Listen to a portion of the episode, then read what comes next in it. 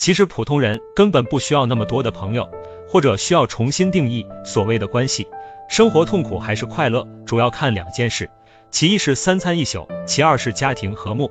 朋友多了反而会带来烦恼，还要花时间维持可有可无的关系。朋友不多，日子才风轻云淡。风光的时候，表面上对你好的人别当真，即使是兄弟姐妹，也许会盼着你好，但是不想看到你过得比他们好。更何况所谓的朋友，等着看你笑话的大有人在。除非你的收入有他们的好处，不是朋友多了路就好走，而是你的路走好了才会有朋友。成年人的世界里，关系的背后是价值和利益。所谓的情谊，有的是伪装，有的是假象。人生一旦跌入低谷期，就会亲友远离。才体会到人情冷暖，世态炎凉，才会懂人心，告别天真。如果落魄的时候还有人在乎你，请一辈子珍惜。有时间就多陪陪家人，调整好心情，过好自己的生活。加油吧，独善其身。